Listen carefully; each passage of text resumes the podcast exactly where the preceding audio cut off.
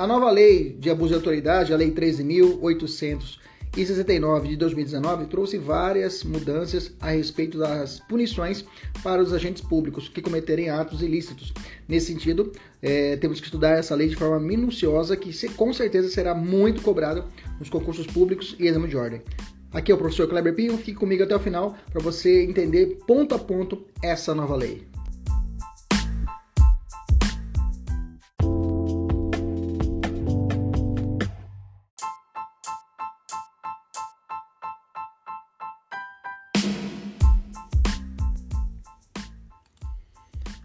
Artigo 28, vamos para o artigo 28. Divulgar a gravação, divulgar a gravação ou trecho de gravação sem relação com a prova que se pretenda produzir, expondo a intimidade ou a vida privada ou ferindo a honra ou a imagem do investigado ou acusado. Né? O que consiste o delito do, do, desse crime? Qual, o que consiste o delito do caput, né, do artigo 28? A pena é detenção de 1 a 4 anos e multa. Né? Primeiro, é aquele que divulga. Divulgar o que é divulgar? Tornar conhecimento, difundir, espalhar. É, usa o verbo difundir, é, divulgar ou expor, né? Expor, o que seria o verbo expor? Revelar, evidenciar, mostrar. O que, professor?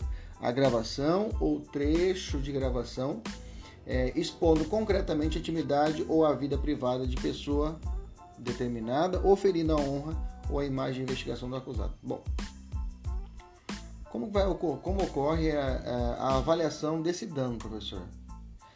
No caso, é, é, exigido a efetiva exposição da intimidade ou a vida privada da pessoa, ou ainda que atinja a honra ou a imagem do investigado ou acusado. Cabendo assim o titular da ação penal essa análise né, quantitativa para decidir se oferece ou não a denúncia, ou, se for o caso, requerer o arquivamento devidamente das peças de informação. Né? Ou arquivar, né, conforme o artigo, novo artigo 28, que ainda não está vigente, né? O Ministério Público pode ele arquivar o inquérito policial. Que é o novo artigo 28, mas ainda não está vigente pelo fato de estar suspenso a aplicabilidade pelo STF. Então a, a sacada é o seguinte: aqui é muito comum, era muito comum, hoje é crime, né? Vazamento de informações, vazamento de áudio, vazamento. Então essa criação desse tipo foi para coibir esse tipo de procedimento que acaba adiantando uma situação jurídica, acaba levando a uma exposição injusta, né? Injusta do acusado, né? Do acusado do investigado. Então, por isso, estabeleceu o que? Uma punição para tanto. Beleza? Tranquilo? Inclusive, o Brasil né, teve uma condenação na Corte Interamericana de Direitos Humanos, no caso Eschers versus Brasil, que o plano de fundo era a divulgação né, de uma, de uma interceptação telefônica que foi devidamente autorizada pela Justiça, mas aí é, levaram a conhecimento público através do secretário de Segurança à época, né, fez uma coletiva e divulgou o áudio dessa interceptação. Isso acabou é, levando, é, acabou sofrendo uma, uma, reclamação junto à Comissão Interamericana de Direitos Humanos, né, e esse áudio era do Movimento Sem Terra, que chegou até a corte e o Brasil foi condenado no ano de 2009, né, a indenização do Estado brasileiro foi condenado. Então é, tem até esse precedente junto à Corte Interamericana de Direitos Humanos. Beleza, tranquilo. Vamos evoluir, vamos lá. Então, quem são os sujeitos do crime? O sujeito ativo é o agente público que pratica o ato e o passivo é a pessoa que tem a sua intimidade, vida privada, honra e imagem atingida. Cabe suspensão constitucional do processo, porque ele, ele a pena é mínima de um ano, e se você olhar o artigo 89 da Lei 9.099-95, permite a aplicação da suspensão constitucional do processo. Cabe acordo não persecução penal, o artigo 28A do CPP é perfeitamente aplicável também aqui. E o procedimento a ser seguido aqui, como a pena máxima é 4 anos, o ritmo é o, é o rito é o comum ordinário, né? Salvo se a gente tiver alguma, tiver alguma foro de prerrogativa especial. Bom, o tipo penal limita a, a, a, o enquadramento formal do crime, a tipicidade formal, né, para a gravação que não tem relação com a prova que se pretende produzir, fazendo assim um raciocínio inverso. É, eu te pergunto, se tiver relação com a prova, pode divulgar?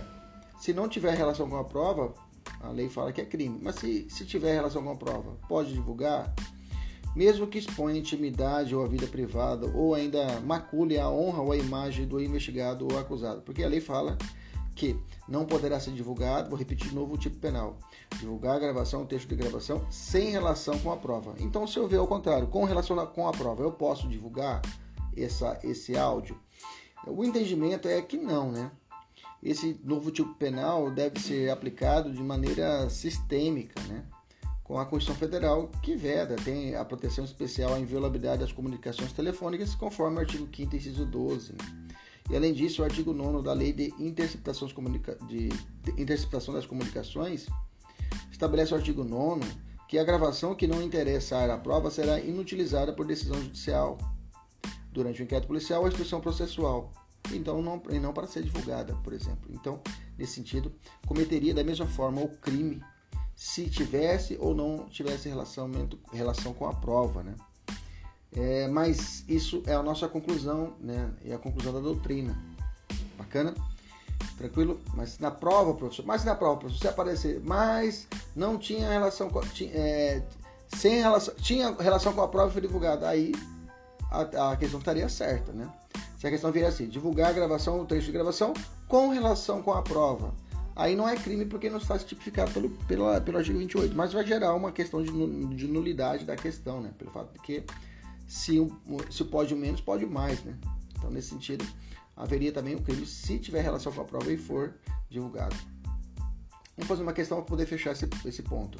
Comete abuso de autoridade divulgar a gravação, texto de gravação com relação com a prova. Acabamos de discutir isso, né? Aí, aí nessa questão estaria errado, porque deveria é, com relação, com relação não é crime, seria sem relação. Eu fiz até a questão fria para nós treinarmos, beleza? Até a próxima. Tchau, tchau.